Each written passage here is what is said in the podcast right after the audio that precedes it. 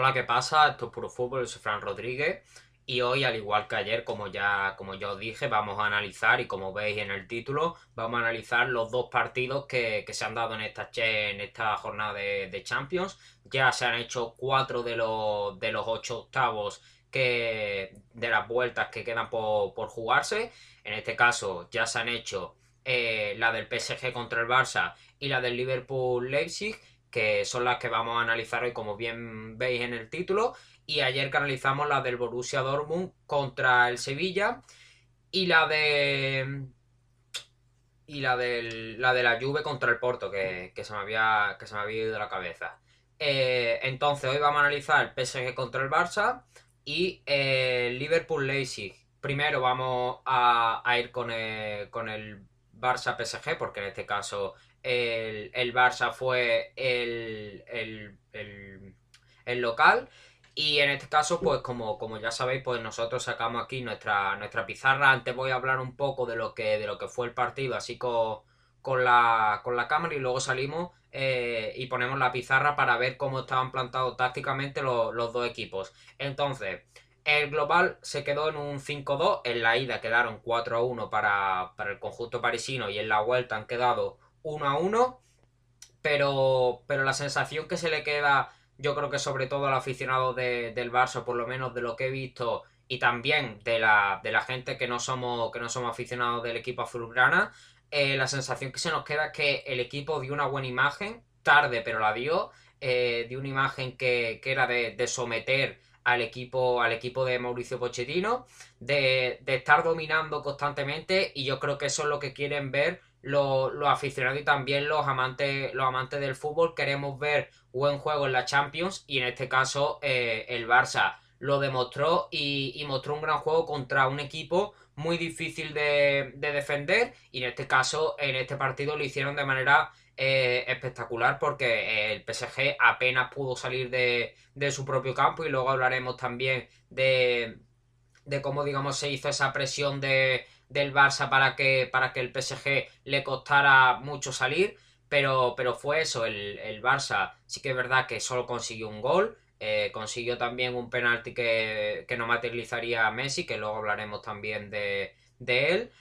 y, entonces eh, sí que se, lo que se le puede achacar al Barça, al Barça es no haber finalizado y, no haber eh, conseguido más goles que, que le hubiesen acercado más a, poder clasificarse, pero yo creo que la sensación con respecto al juego es buena. El, el Barça venía de, unos grandes partidos, se sabía, eh, o por lo menos se intuía que, iba a demostrar buen juego si no cambiaban las cosas y si, y si el PSG no, no disponía de ese favoritismo en la, en la, eliminatoria para ejercer también superioridad en la vuelta y en este caso eso que se intuía de que el Barça podría eh, demostrar buen juego por los resultados que, había tenido antes y por, el, y por los buenos partidos que había hecho ya en, la, en los anteriores partidos, que por lo menos que vamos viendo en estos, en estos últimos días, pues, pues intuía que podía eh, mostrar una buena imagen Champions y en lo que hizo se quedó eh, a tres goles, no, a, sí, a tres goles de, de, poder clasificarse, pero la sensación yo creo que fueron, que fueron buenas o por lo menos a mí me dio eh, una buena imagen el Barça de, demostrar buen juego frente a un rival difícil como, como el PSG. Una lástima que, no haya podido demostrar ese juego en, la ida también y, así poder demostrar que el equipo que es y, poder haber eh, por lo menos peleado más esa clasificación tanto en la ida como en la vuelta. Entonces vamos, vamos ya con, la pizarra si, si os parece. Hoy tengo aquí Vamos ya con, la pizarra de, este, de este PSG contra, contra el Barça. Que el PSG salió con un 4 con un 4-3-3. En este caso, eh, digamos que Pared un poquito el que estaba un poco más atrasado, pero aún así eh, eh, los tres centrocampistas eran muy, muy defensivos porque en este partido sabemos que, el PSG, como ya he dicho, no salió apenas de, su campo y sobre todo eh, los, defensas, eh, los centrocampistas fueron muy defensivos para, así eh, poder cubrir mejor los espacios y, dejar, y dejar que el Barça no pudiera jugar tan cerca de, su propia área. Entonces, el, el PSG salió con un 4-3-3 y el Barça salió con un 3 5-2, que es lo que nos tiene acostumbrado en estos últimos partidos, que parece que Kuman ha encontrado ahí la clave del buen juego del Barça. En este caso, el tercer central, el, digamos, el central del centro fue, fue Frankie de Jong, que, era pues el que subía más y el que, y el que quizás era el que estaba más involucrado en el juego del centro del campo que, los otros dos. Entonces, eh, el Barça eh, encontró, eh, digo yo que ha encontrado en este, eh, en este sistema eh, un sistema para poder tener buen juego y para poder demostrar el poderío que tiene arriba, porque al fin y al cabo tener a dos carrileros tan poderosos como son Serginho Des y Jordi Alba, que te van a que te van a hacer un constante ida y vuelta, que son laterales con mucho con mucho trabajo y luego tener a jugadores tan importantes arriba, pues, pues entonces esto es un sistema que le viene de perlas al equipo Ronald Koeman. Entonces, vamos a poner lo que fue sobre todo la primera parte. La primera parte vamos a poner que tenía el balón eh, el Barça. En la primera parte eh, el Paris Saint Germain le costó realmente mucho salir de, su, de, su, campo. Luego en la segunda parte sí que pudo salir eh, mejor y poder hacer un poco más de daño al, al, al Fútbol Club Barcelona, pero en la, en la primera parte le costó realmente mucho al, equipo parisino eh, salir de su, de, su propio, de su propio campo y hacer algo de daño al equipo. Y en este. Y en este. Y en este, digamos, en esta, en esta parte fue en la que encontró más, oportunidades eh, el Barça, que, que, realmente tenía muchos jugadores, muchos jugadores arriba, que, que estaba haciendo un buen, un buen juego y en este caso pues, pues se notó que, estaba ejerciendo esa superioridad sobre todo en esta primera parte. Luego en la segunda también haría, eh, también haría una, superioridad, pero sería menor porque ya el PSG sí que salió más a, arriba a presionar y, no estuvo tan, tan cerrado atrás. Pero en este caso el PSG en esta primera parte estuvo, estuvo mucho tiempo en su propio campo y no estuvo tan bien cerrado como si lo tuvo en la segunda. El Barça, eh, a través de, las combinaciones que, en muchas ocasiones vemos y que estamos acostumbrados ya de este, de este equipo, era como encontraba eh, el tiro a puerta o, las internadas, digamos, jugando, jugando de espalda y buscando, y buscando paredes, era como, como podían internar al área de, de Keylor Navas para poder así hacer daño. Luego también otras jugadas que, siempre nos tiene acostumbrado el Barça es buscar a, sus bandas y que estos eh, a través de un centro o a través de un pase raso hacia atrás pues busquen a, los delanteros que internan en, el área. Entonces este fue el juego ofensivo del Barça, pero como ya he dicho, en la, en la primera parte eh, el PSG le costó más defenderse, estuvo constantemente durante mucho tiempo de esa primera parte en su propio campo y es donde el Barça eh, obtuvo la recompensa del gol y donde, donde el Barça, digamos, eh, ejerció más, peligro en la portería de, de Keylor Navas. Luego en la segunda parte llegarían algunas oportunidades, pero serían menores que, las que habían llegado en la primera parte. Entonces, eh, cuando la perdía el Barça, digamos que se la ha robado el lateral Serginho de Serginho Des era el que iba a apretar esa presión tras pérdida que yo, que yo ya dije que era fundamental para que el Barça eh, pudiera hacer que, el PSG le costase salir mucho y es lo que hizo el equipo Ronald Koeman, eh, buscar esa presión tras pérdida, eh, ejercer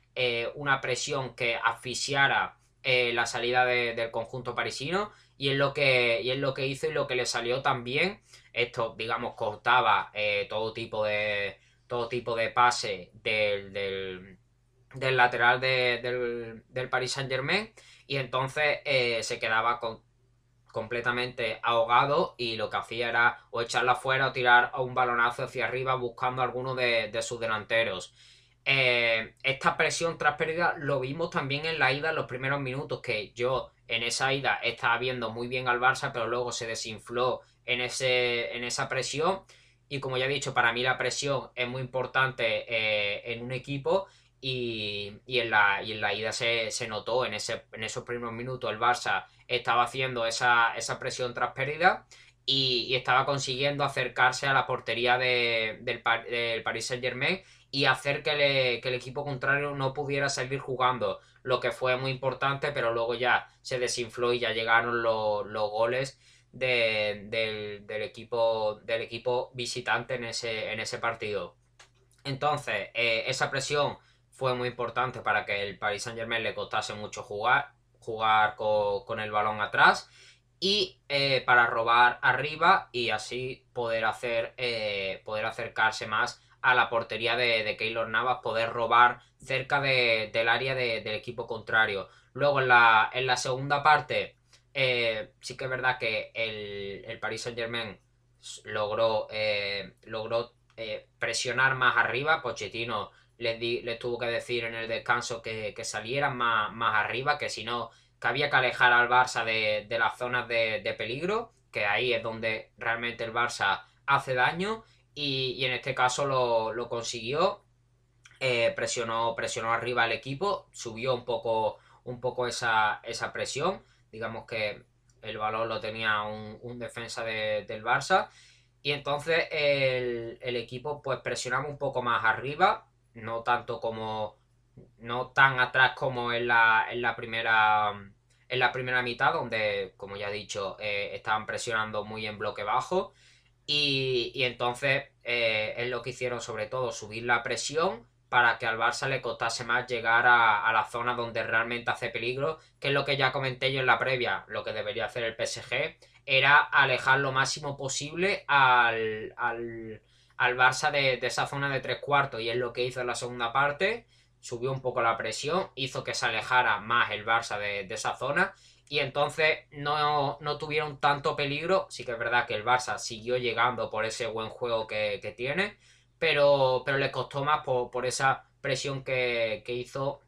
subir la presión del PSG que fue importante en esa segunda parte para alejar al Barça de, la zona de peligro. Aún así llegaron y aún así el PSG tuvo que defenderse eh, en muchos tramos de, la, segunda parte en ese bloque bajo que ya he comentado. Entonces, eh, hasta aquí estaría, digamos, la, el análisis eh, de, lo que fue tácticamente el, partido.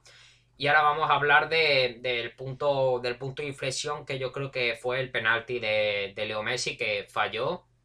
que, que paró Nava y luego dio en el, en el larguero. Y yo creo que esto fue el punto de inflexión del partido. Si eso se hubiera, si eso se metido, obviamente, eh, yo creo que el partido hubiera cambiado completamente. Eh, un 2 a 0 eh, para. Bueno, un 2 a 1 para, para el descanso era esperanzador para, el Barça. Finalmente no, no, se, no se metió el penalti. Y se habla también de una posible expulsión por segunda amarilla de Kurzawa a la hora de, hacer ese penalti. Y también se habla de, del, penalti del Englet sobre, sobre el jugador del Paris Saint Germain, sobre Icardi.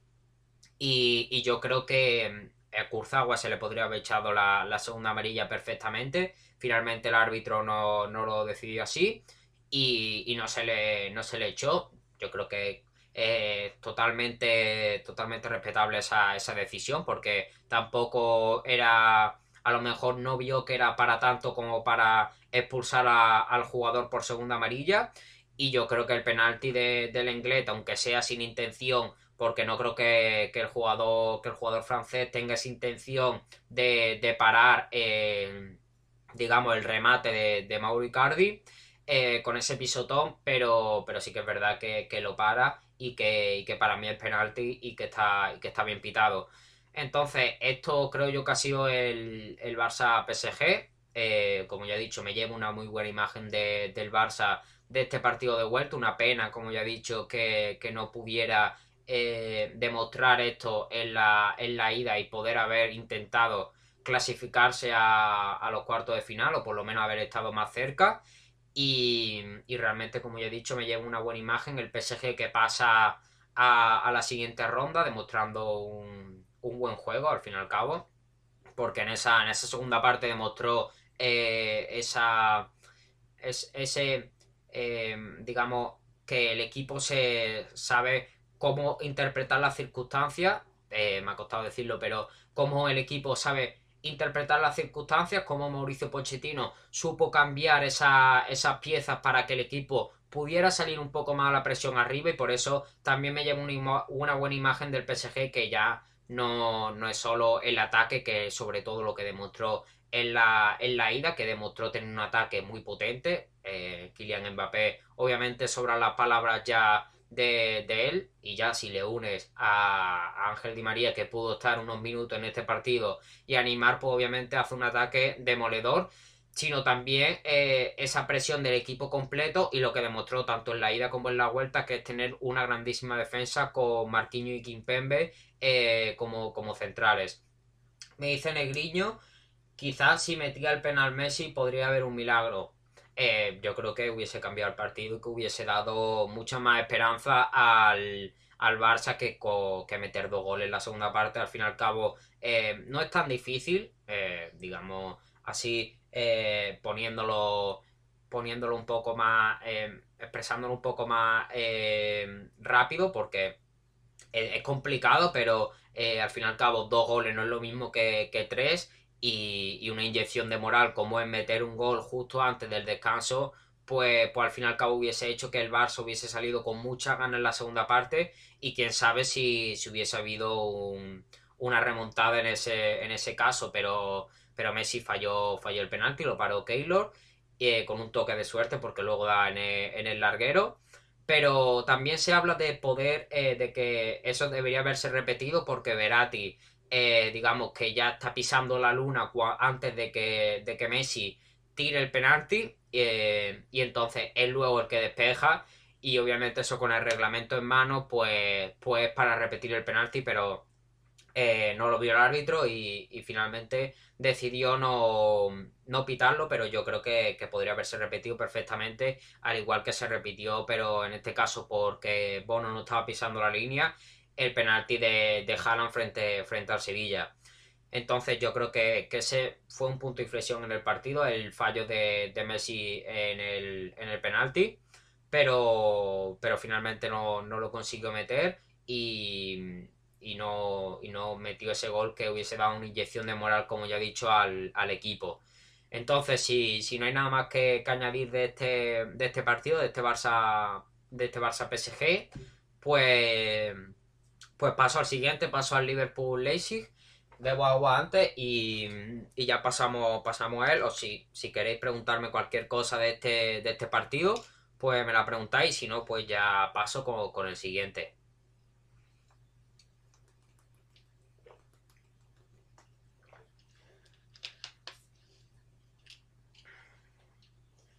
Me pregunta Negriño si creo que Messi se tiene que ir. Yo he visto una noticia de, de que ha anulado una, reunión que tenía en París para, para hablar con, los directivos del PSG supuestamente por, por, su, por su marcha al, conjunto parisino. Y supuestamente la ha anulado y ha decidido no ir a París para, hablar con, los directivos del,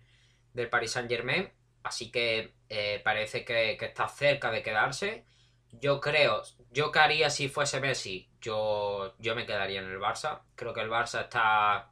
está saliendo a, flote, tiene jugadores eh, muy prometedores. A mí el, proyecto del Barça realmente me, ilusiona más que, más que el del Real Madrid, porque sí que es verdad que el Madrid no está encontrando ni, ni el juego en los últimos partidos ni, tiene tanta ilusión por, los jugadores prometedores que, que vienen. Sí que es verdad que tiene a Vinicius, tiene a Rodrigo, pero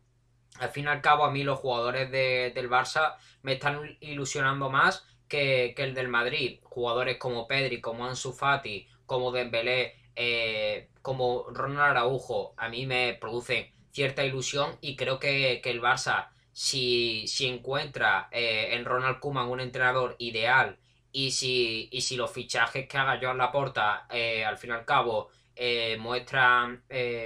cierta, cierta comodidad en el equipo y se, y se, pueden, se pueden amoldar bien a, a las circunstancias del equipo, pues, y, si trae al fin y al cabo fichajes que, realmente hagan mejor al equipo, pues, pues al final yo creo que, que Messi es cuestión del entorno y de, de lo que le ponga la puerta sobre la mesa, porque al fin y al cabo eh, esa nueva directiva va a ser muy importante en que se quede Messi o no. Eh, eh, lo que hablaban, lo, lo, que se habían presentado a las elecciones de, la presidencia, el principal punto del que hablaban era de, mantener a Messi. Y Joan Laporta obviamente no, no fue menos y, y, se dice que ya está hablando con Messi para, para que él se quede. Yo me quedaría, yo si fuese Messi me quedaría porque al fin y al cabo el equipo de, toda tu vida. Eh, ya no está Bartomeu, que yo creo que era la principal, eh, el principal motivo de que Messi se, se quisiera ir. Pero, pero quién sabe, porque, porque al final no se sabe lo que hay en su cabeza y no se saben los motivos reales de, de por qué se quiere marchar. Yo creo que el motivo principal era Bartomeu y la situación que estaba teniendo el Barça. Pero si, si la porta le, le, convence y, le convence el proyecto, pues yo creo que debería quedarse. Aunque sí que es verdad que ya hablando más de la economía del equipo, pues es un gran gasto y, ya eso es cosa de la directiva de, de la porta que como ya he dicho, eh, debe ser el principal el principal aliciente de que, de que Messi se quede, o sea, debe ser el, que hable con, Messi para, convencerle y para, y para hacerle creer de que el proyecto del Barça va a ir a mejor y que, que la economía va, a salir para, adelante. Entonces, em, si no tenéis nada más que preguntarme de, del Barça PSG o de la situación del Barça, la situación del PSG, pues paso con, el siguiente partido y ya, si al final queréis preguntarme cualquier cosa o mientras estoy haciendo el Liverpool Lazy me queréis preguntar cualquier cosa del Barça PSG o de cualquier otro tema, pues bueno, eso mejor que, que lo hagamos al final del directo, pero sobre cualquier otro tema me lo podéis poner como ayer, como ayer hizo Negriño. Eh, vale, paso al siguiente partido. Y ya si queréis, eh, al final, pues me ponéis los temas que queráis hablar, como ayer como ayer hiciste tú que me pusiste el tema de, Jamaica, pues yo hablo, hablo de ella y así echamos, así echamos un rato. Entonces paso al siguiente partido. El, Liverpool Leipzig eh, quedó en, ha quedado en el global 4-0, en la ida quedaron 0-2 y en la vuelta quedaron 2-0, eh, ambos resultados favorables al, al Liverpool obviamente. Y es que lo, primero de lo que quiero hablar es de que encontramos un Liverpool muy distinto a lo que, a lo que es en Premier. Me voy a poner la cámara mejor en primer plano para, hablar de esto, pues esto es demasiado pronto la pizarra, creo yo. El, Liverpool es muy distinto al que, al que encontramos en Premier. Vemos una malísima racha del equipo, como ya hablé yo en la previa, de que, de que estaba cruzando por, por una. de que está cruzando por una mala racha eh, tanto en Premier como en Anfield en Anfield lleva, si no me equivoco, 6 o 7 partidos seguidos perdiendo. Eh, en la Premier en, general lleva 7 jornadas y de esas 7 solo ha conseguido una victoria, en este caso contra el colista que es el Sheffield United, que fue en este caso un, 2 a 0 o un 0-2, no recuerdo quién fue el local. Y, los otros 6 partidos los ha perdido. De estos últimos 7, los, los otros 6 partidos los ha perdido. Y entonces está hablando de, esa mala racha por la que está cruzando el equipo, sobre todo por, las bajas y por el estado de ánimo del equipo en general. Entonces, em, en la Champions se está viendo una imagen completamente distinta. Parece, tú si no vieses los partidos de, Premier y, y los partidos de, Champions, yo creo que podrías poner perfectamente como favorito al, al, Liverpool porque realmente el juego que está demostrando en Champions y sobre todo en este, en este partido de vuelta eh, es muy bueno y parece eh, estar lejos de lo que está demostrando en Premier, donde el equipo no se está encontrando bien. Quién sabe si ya en la próxima jornada con esta inyección de moral, yo siempre hablo de, esa inyección de moral, algunas veces no, ocurre, pero con esta inyección de moral de pasar a cuarto de final, que al fin y al cabo eh, es un gran paso, pues, pues quién sabe si se puede acercar a buenos resultados y ya poder acercarse más a esa zona europea donde ahora mismo está lejos, porque si no me equivoco está en la novena o décima posición, creo que por ahí anda, y, muy lejos de, esas zonas de, Champions.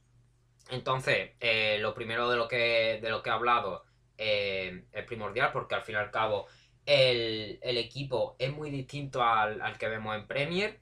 Eh, en este partido ha demostrado un, muy buen nivel, anulando al Leipzig, eh, digamos, ofensivamente, porque lo, la principal arma de, del Leipzig, como ya hablé yo em, y como ya se sabe eh, en, las previas, eh, es la, el, juego, el juego ofensivo que tiene, que tiene el equipo. Y, entonces anular a un equipo como, como es el alemán ofensivamente, pues al fin y al cabo es una gran arma y en este caso el Liverpool lo consiguió y ejerciendo una presión que, ahora vamos a comentar. Eh, voy a pasar ya con, la pizarra. Vamos a comentar lo que fue la presión de, del Liverpool, que yo creo que fue muy importante en este, en este partido. Que, vamos a hablar primero de, cómo salió ambos, salieron ambos equipos. En este caso salieron los dos con... Bueno, los dos no, me he equivocado. Salió el Liverpool con un 4-3-3 donde, donde Fabiño era más el que, el que fijaba. Y luego el Lacey salió con un 3-5-2, eh, con una posición de, pivote. Y eso es lo que le diferencia, digamos, con, la, de, con la del Barça al anterior partido, que el Barça decidió poner un media punta y en este caso el Lacey ha salido con un, con un pivote. Entonces, en este caso... Eh, espérate, que estoy poniendo... Aquí. Eh, entonces, eh, este sistema es un sistema muy ofensivo, como ya hemos hablado en el caso del Barça, que en el caso del Barça es más ofensivo por eso de poner a un media punta en vez de a un pivote, pero en este caso este sistema es sobre todo para que tú ataques mucho y para que hagas mucho daño al rival. Pero entonces, el Liverpool eh, demostró, demostró una gran presión, como ya, como ya he dicho, vamos a poner cómo fue la presión del equipo. Eh, y digamos que anuló todo lo que viene siendo eh, los carriles centrales del, equipo, del equipo alemán, porque eh, digamos que en, esa, en esas posiciones fue muy desaparecido el, juego del, del porque estaba cerrando muy bien esos, esos carriles el Liverpool, digamos con una presión más o menos así, con una muy buena actuación de, digamos, de los, de los dos, de tanto de Fabiño como de Tiago Alcántara, que fueron, digamos, los que estaban más, más defensivos y también de Vinaldum, pero en este caso este fue más ofensivo, pero aún así el trabajo que hizo el centro del campo para que arriba eh, el equipo, para que eh, la defensa el equipo no tuviese tantos problemas, pues fue fundamental. Entonces, eh, digamos, una presión Así pues cerraban mucho los carriles centrales del equipo que lo que tenía que hacer era sobre todo buscar las bandas donde, donde hizo muy poco peligro. Realmente eh, el equipo lo que, lo que buscaba sobre todo en las bandas a través de centros de centros laterales pues no tuvo mucho mucho peligro y lo que hacía sobre todo era buscar al centro donde muchas veces eh, el que saltaba era el centrocampista que robaba mucho como ya he dicho, tanto Fabiño como Thiago Alcántara en el, en el juego defensivo tuvieron un gran papel y, por eso creo que esa presión fue tan importante para que, para que el, el no pudiera transitar por el centro y no tuviese tantas facilidades para, encontrar eh, las posiciones de arriba y, hacer daño a la, defensa de, la portería de Allison. Entonces, esta fue la presión que, que para mí, como ya he dicho, fue fundamental en el, partido, anular a un equipo tan ofensivo como es el Leipzig eh, con una presión eh, tan buena como es la del Liverpool, pues es fundamental. Y en este caso el Liverpool ofensivamente lo hizo también muy, muy bien. En este caso eh, vimos lo que, lo que tanto nos tiene acostumbrado el equipo de, de Jurgen Klopp, que es al fin y al cabo demostrar a través de pases verticales y, a través del juego del juego rápido pues ese, ese potencial ofensivo que tiene eh, el equipo. Y entonces eh, hicieron pases verticales muchos pases verticales eh, pillando también a la contra al equipo cuando, cuando estaba más, más desplegado arriba. Y, y entonces fue fundamental el juego de paredes y el juego de, triangulaciones que tiene el equipo de, de Jurgen Klopp, pero aquí ya no estoy descubriendo nada nada nuevo y con pases verticales que, hicieron daño a la portería de Gulasi y que al fin y al cabo eh, en esa segunda parte fue donde obtuvieron el, premio del gol, en este caso por, partida doble.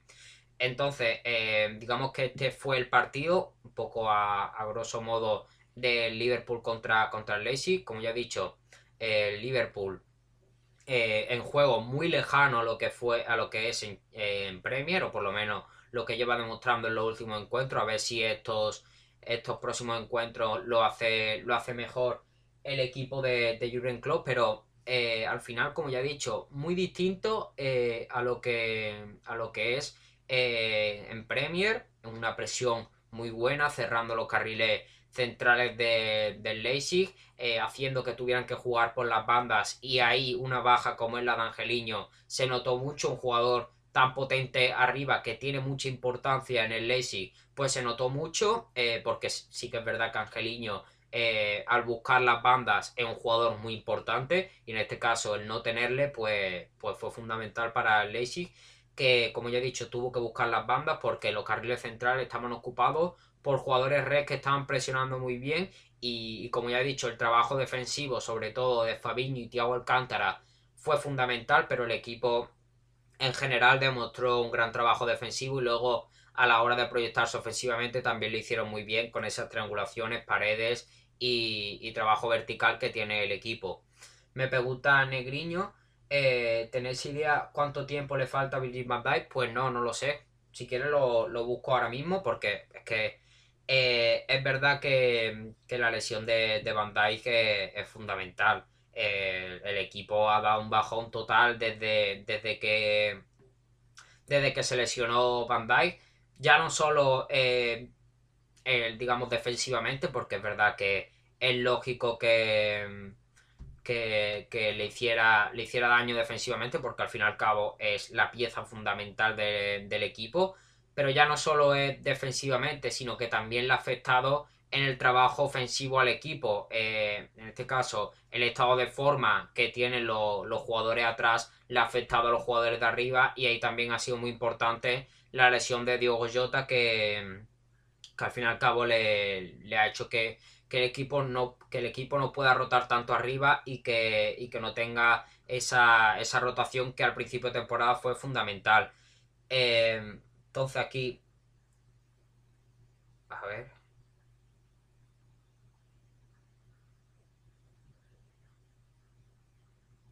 A ver lo que pone.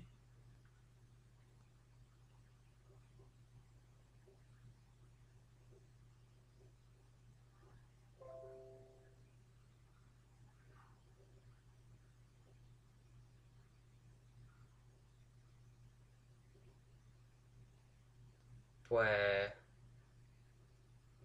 pues no lo encuentro, pero creo que le debe quedar de quedar poco porque se está se está hablando ya en esta noticia de que de que pueda entrar ya en, la, las convocatorias de, del equipo, pero pone hasta el momento ningún doctor me ha dicho que hay posibilidad de que Virgil vuelva a jugar esta temporada. O sea que, ya se perdería esta, esta temporada, eh, digamos, eh, es fundamental para, el equipo y, que se pierda todo, toda la temporada, pues por fin y al cabo es fundamental para, el Liverpool que, se encuentra en, los nuevos fichajes como son Ozan Kabak y Davis. Eh, unos buenos jugadores por lo menos para parchear al holandés pues, pues, al fin y al cabo no va, no va a tener tanta, tanta repercusión pero, pero está claro que, que es principal el, jugador el jugador holandés en el equipo y no tenerlo durante una temporada entera se está notando eh, de manera total. Ahora si los demás se, vuelven a recuperar, jugadores como Matip y Joe Gómez se empiezan a, recuperar, pues al fin y al cabo pues ya podrán salir más, más a flote el equipo. Pero como ya he dicho, he leído la, la noticia y cuando la he leído pues así de pasada parecía que podía entrar ya en la convocatoria porque eh, he leído que, no, que no le quedaba mucho tiempo así de pasada, pero luego he, vuelto a leer y, ya me he dado cuenta de que, de que es probable que esté hasta, hasta el final de temporada sin, poder jugar. Entonces eh, es el tiempo que, le queda al holandés en principio para, volver y obviamente es fundamental para, para el Liverpool y eso ya eso se sabe. Entonces, tenéis si queréis me podéis poner otro, otros temas para, mm, para hablar, pero yo ya tengo ya todos los temas tratados. Podemos hablar de, de los partidos que se dan hoy. Tenemos eh, así como principales, tanto el Manchester United contra, contra el Milan como, como la Roma frente, frente al Shakhtar. Yo creo que estos dos son los, los dos mayores partidos de, de, esta, de, esta, de, esta, de estos octavos de... Me pregunta al Atlético Atleti también eh, lo vi un poco de, fondo porque estaba haciendo otra, otras cosas, estaba haciendo cosas de, de, la universidad, ahora os contesto a los dos. A Negriño le voy a contestar primero porque ya lo he dicho, he hecho muchas ocasiones y no quiero ser tampoco, tampoco pesado, pero para mí eh, mi favorito para la Champions eh, es el Manchester City, aunque, aunque obviamente el Bayern pues eh, es un equipo demoledor, aunque este año no, lo está haciendo tanto, por lo menos no se está notando tanto, porque al fin y al cabo va primero en la, en la Bundesliga a solo dos puntos, pero, pero al fin y al cabo eh, es un equipo demoledor, pero yo doy como favorito al City, que, a mí me está gustando mucho su juego, sí que es verdad que perdió contra Manchester United, pero por esto no deben saltar las alarmas eh, el Manchester United supo atacar muy bien los espacios como, como siempre nos tiene acostumbrados y, le supo hacer daño. A ver cómo se le da el partido frente al Borussia Mönchengladbach y si afecta ese resultado, aunque no lo creo. Y, doy como favorito al City por el juego que está demostrando y por el y por al fin y al cabo por los partidos que, está haciendo y por la racha que llevaba de 21 partidos seguidos eh, ganando, que, al fin y al cabo habla de, la grandeza de, de este Manchester City. Y me habla Pablo de, del Atlético Atleti. Voy, bebo agua y ya, y ya hablo de eso. Pues el Atlético Atleti, eh, lo, como ya he dicho, lo vi eh, un poco de pasada. Está, lo veía de vez en cuando, sobre todo la segunda parte la, vi más. La primera parte me, me conecté ya por el minuto 20 y me puse a hacer otras cosas, pero ya la segunda parte sí que la pude ver un poco más. Y en este caso el Atlético Atleti se llevó el, partido, los tres puntos, el, Atlético de Madrid con, un 2 a 1 y,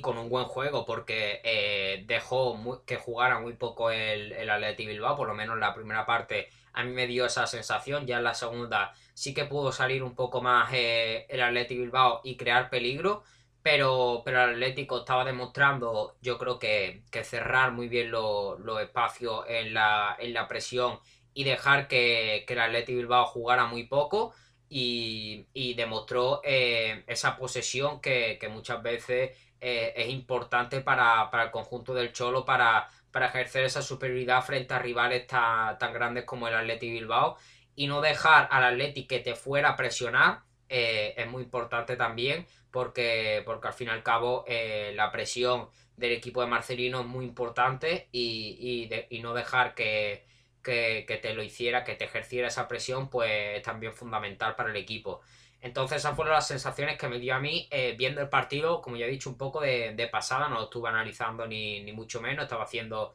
otras cosas, pero esas fueron las sensaciones que, que me dio a mí. Al fin y al cabo, este resultado, eh, lo que más importa es el resultado, porque, porque al fin y al cabo em, ya te estás, eh, te estás alejando un poco más de, esas posiciones del Madrid y, de, del Barça. Eh, conseguir un resultado tan bueno como, como es una victoria frente al Athletic Bilbao que, que, en, en estos últimos en estos últimos momentos, en estos últimos partidos, eh, está demostrando ser un, grandísimo equipo y, al fin y al cabo pues tener eh, ese buen resultado frente, frente a un equipo tan grande como es el Leti Bilbao pues, pues un,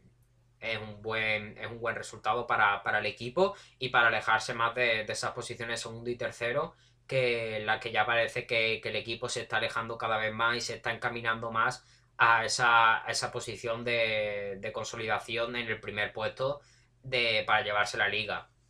Entonces esas fueron las sensaciones que, me dieron a mí. No sé si, no sé si estoy muy, muy encaminado para, lo que fue el partido, pero yo así de pasada lo que vi fue, fue eso. Y, y, ya está, y para mí fue ese, fue ese el partido, pero ya, como ya he dicho, lo fundamental fue el resultado frente a un rival grande como es el Atleti Bilbao, eh, obtener un 2 a 1 para alejarte de, las posiciones de, de, segundo y de tercero, pues, pues al fin y al cabo eh, es fundamental, como ya he dicho. Entonces, o, me proponéis otro tema, o si queréis podemos hablar de, la Europa League, que como ya he dicho, los, que, los partidos que hay este hoy, que, son dos, partidos que yo creo que son los más atractivos de, de octavos de final, que son el Manchester United contra el Milan y el y el y la Roma contra, contra el Shakhtar Donetsk. En este caso el Manchester United Milan ya hablé de ya hablé de él, hice un artículo en Deportivo y también eh, hablé cuando cuando salió el, el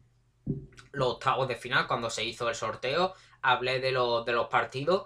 y, sigo con las mismas sensaciones. En este caso, el Manchester United ha conseguido una, una gran victoria contra el Manchester City por, por 2 a 0. Y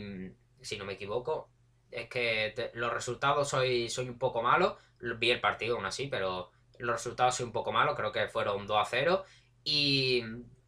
y en este caso demostró pues aprovechar muy bien los, espacios y, y el dar. Eh, y el hacer tanto daño ofensivamente a, un equipo y mantenerse muy bien atrás. Y, entonces esas sensaciones me parece fundamental para, enfrentarse contra el Milan, que no tiene Ibrahimovic, que en este caso es la principal carta eh, competitiva del equipo, eh, porque al fin y al cabo eh, el tener Ibrahimovic te da mucha competitividad, te hace creer en, en, un resultado favorable a tu equipo y me parece una baja fundamental para, el partido. Que, en este caso, como ya he dicho, doy como favorito al Manchester United porque viene de un gran partido contra, contra el Manchester City, de romper una racha de 21 victorias seguidas y de, y de hacer un gran partido, aprovechando muy bien los espacios. Y, y como ya he dicho, creo que, creo que es fundamental esto y y por eso doy como favorito al Manchester United. Y en, el, y en el otro partido, si queréis que hable de, otro partido, me lo podéis poner. Pero yo creo que estos dos son los más, los más atractivos, que en este caso la Roma contra el Shakhtar Donetsk. Que el Shakhtar es un, es un rival complicado, sino que se lo digan al Inter de Milán, que fue el que los más lo sufrió en estos en estos grupos de, la Champions, pero también se lo pueden decir al Borussia Mönchengladbach y al Real Madrid que es un rival muy complicado, que el año pasado llegó a las semifinales de, la, Europa League enfrentándose al Inter de Milán, que el Inter consiguió un, resultado muy abultado para, poder llevarse esta, este pase a la final. Y, en este caso es un rival complicado, un rival muy ofensivo, pero la Roma en este caso es, un equipo que concede poco atrás y que, que también está logrando marcar eh, arriba, teniendo un gran promedio de, de, goles, digamos, por partido. Y, por eso di como favorito a la Roma porque me parece que esta temporada la está, está teniendo muy buenos resultados y está teniendo un gran, un gran promedio y un gran juego para enfrentarse a equipos como, como este que son muy difíciles, pero como ya he dicho, el chat es un rival complicado y, puede pasar de todo en esta, en esta eliminatoria, como puede pasar de todo en la otra eliminatoria de las que no he hablado, que, porque son, digamos, equipos mayores contra equipos menores y me parece que son menos, menos destacables. Entonces, si,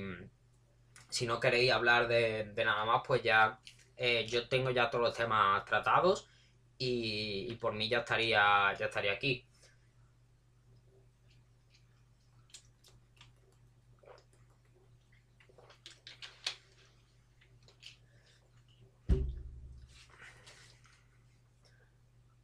Solés mirar otras ligas. Eh, no sé con qué te refieres a otras ligas. Supongo que dirás de las ligas, de las ligas principales, pues otras, ¿no? Digamos que. que otras ligas te refieres a alguna que no sea ni la Liga, ni la Premier, ni la Serie, ni la Bundesliga, ¿no? Acláramelo en el, en el chat porque. A ver, pero yo de esas no me suelo. no me suelo salir porque. Eh, continente americano, a ver yo veo la, Copa Libertadores, si me la veo, por lo menos lo, cuando ya pasan de, fase de grupo me lo, me lo suelo ver. Eh, pero cuando nosotros, es que yo por lo menos en España no sé dónde ver los partidos de, la liga de la liga americana, si tú me lo pones, eh, yo estoy encantado de, de vérmelo, de hecho me encanta mucho el, el fútbol, el fútbol del continente americano, de Latinoamérica. Eh, veo, como ya he dicho, la, Copa Libertadores porque me gusta mucho y, y, este año me ha, gustado mucho esta, esta competición. Pero, pero es que nosotros en España, yo por lo menos no sé dónde ver eh, esa, esa, esas ligas americanas y, por eso no las veo. Si no, podría ver, por ejemplo, el, el, Boca, el Boca River que será este, este, este fin de semana, ¿no? Si no me equivoco. Y, por eso a mí me encantaría ver, ver, la Liga Americana, pero como ya he dicho, yo no sé dónde, dónde verla y mucho menos gratuito, que, al fin y al cabo es, importante. Así que si tú sabes dónde, dónde la puedo ver, pero tú serás de, de Latinoamérica, ¿no? Supongo. Por cómo, por cómo habla y por preguntarme esto, pues supongo que serás de, de Latinoamérica y no sabrás dónde, dónde la puedo ver. Pero eso, la, Copa Libertadores sí, sí me la veo. Mañana te paso un link, ahora no recuerdo bien, vale. Vale, sí, sí. De Argentina, sí. Lo, lo intuía. Y el, y el Boca River es este fin de semana, ¿no? No me equivoco. Lo he visto en OneFootball, pero no me. No recuerdo bien.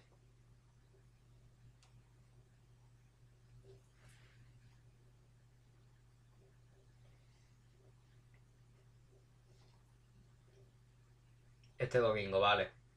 Vale, pues yo estaré atento al resultado, pero si tú me mandas el link, obviamente, pues, pues lo veré. Aunque mañana no. Mañana creo que no tenemos directo, ¿eh? Porque. Porque no tengo. No sé, no sé qué, comentar mañana. Pues, a ver, porque puedo comentar los, los partidos de la, de la Europa League, pero yo obviamente me voy a ver nada más dos dos partidos, o como mucho tres, que me vea uno por la mañana, mañana por la mañana, pero, pero yo me veré eso, el, el Milan Manchester United y el y la Roma Chastadones, y entonces pues, pues no sé si mañana haremos directo o no. A lo mejor se me ocurre algo y lo hacemos, si no, pues tú me lo mandas cuando, cuando sea, cuando ya habrá directo, pues tú me lo mandas. Tú te guardas el link y, ya, me, y ya me lo pones cuando, cuando abramos directo. Entonces, si, si ya no hay más que, añadir, pues, pues ya sí que voy a cerrar directo.